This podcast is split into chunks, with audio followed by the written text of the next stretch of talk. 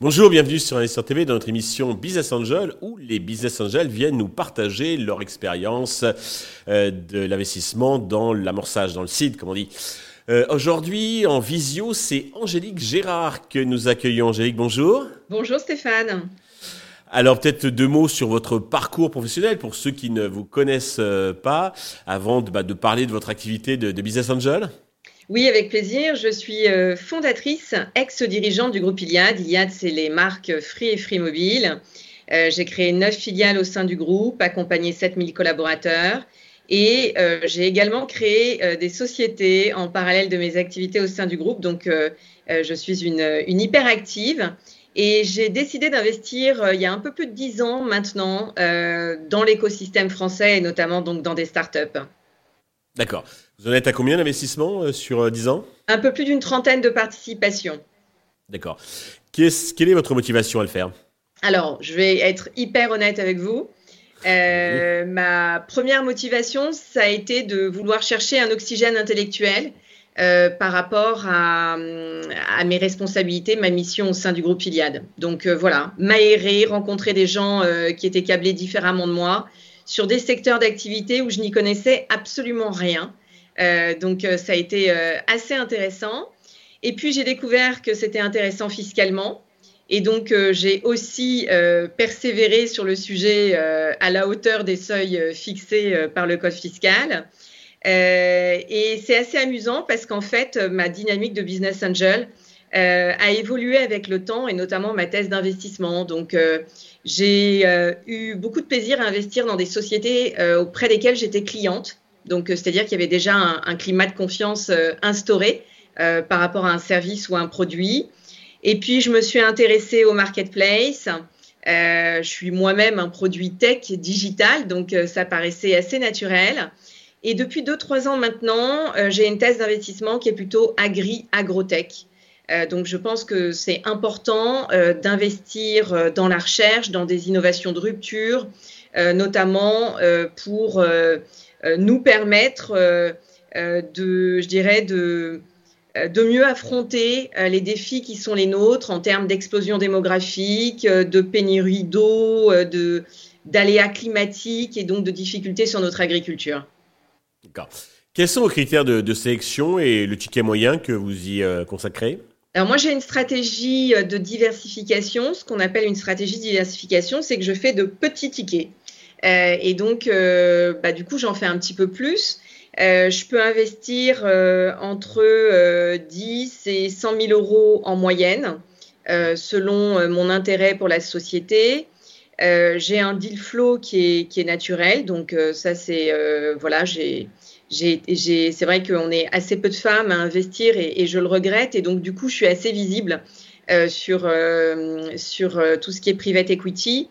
et comment je, je, sélectionne mes dossiers? Bien, d'une part, il faut que ça corresponde à ma thèse d'investissement. Donc, je fais des messages quasiment tous les jours sur LinkedIn pour malheureusement souhaiter une belle aventure entrepreneuriale à ceux qui me sollicitent et, leur dire que c'est pas ma thèse. Mmh. et puis, quand c'est ma thèse d'investissement, euh, je, m'intéresse effectivement à ce que, euh, à ce que euh, la, la start-up veut changer, veut apporter. je m'intéresse évidemment au BP, à l'équipe de fondateurs ou de fondatrices, donc de façon à, voilà, il y a, y a, plein, il y a plein de critères en fait. Hein. On, on s'intéresse aussi au fait de savoir si les, les, fondateurs ont eux-mêmes mis des fonds propres. Euh, comment ils se voient euh, dans 5 ans, dans 10 ans, euh, comment on peut les accompagner, quelle valeur ajoutée aussi on a à leur côté sans faire d'ingérence. Donc il y, a, pas mal de critères qui rentrent en ligne de compte et puis on dit souvent il y a la bonne idée et puis il y a la capacité d'exécution.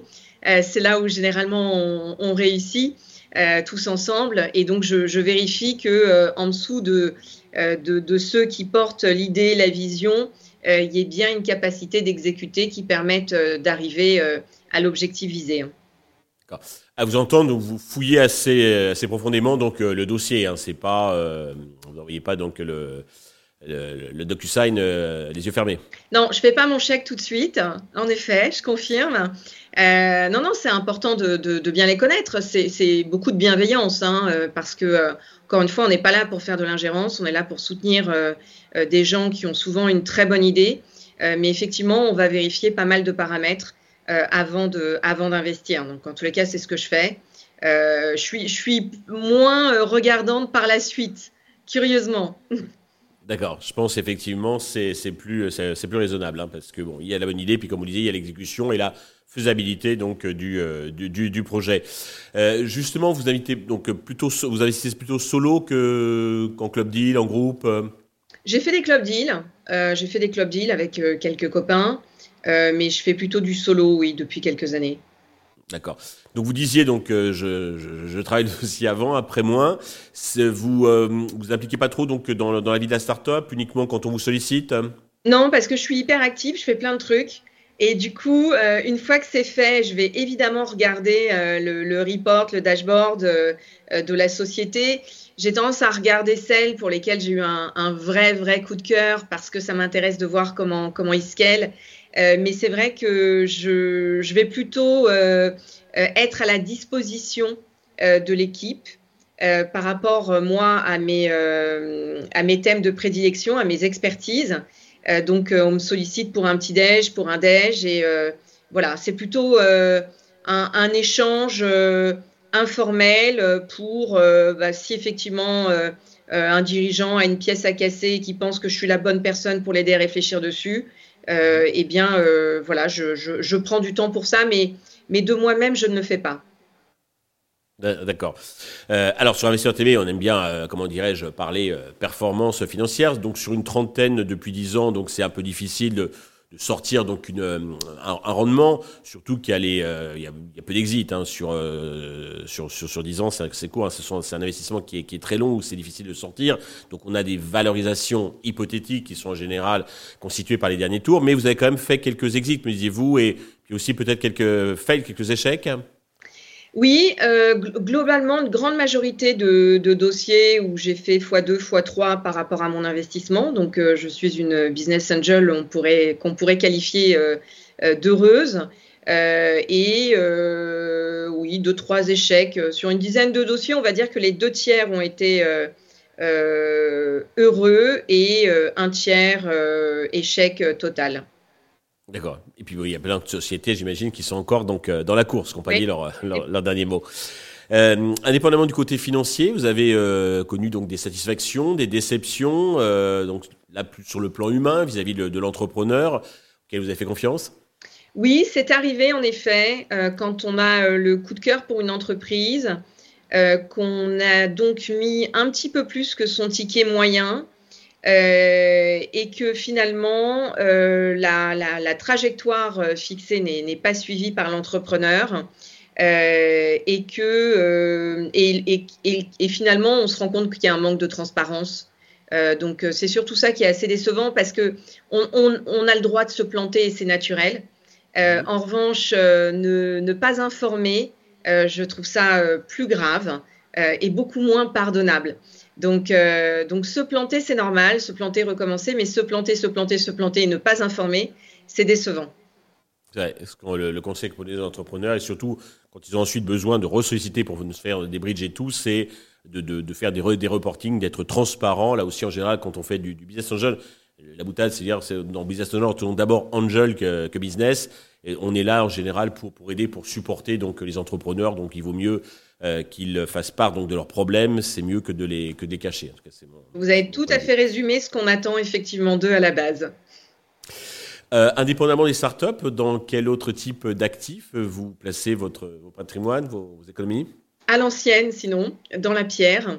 Donc euh, voilà. Oui, c'est bien, ça fait un bon équilibre avec un secteur très risqué qui est les startups et l'immobilier qui est plutôt solide. Ouais, voilà, je, je boursicote pas, euh, j'ai pas du tout ce, j'ai pas d'affinité en fait euh, avec euh, avec la bourse que, que je suis, hein, que j'observe évidemment, mais euh, j'irai pas mettre de l'argent.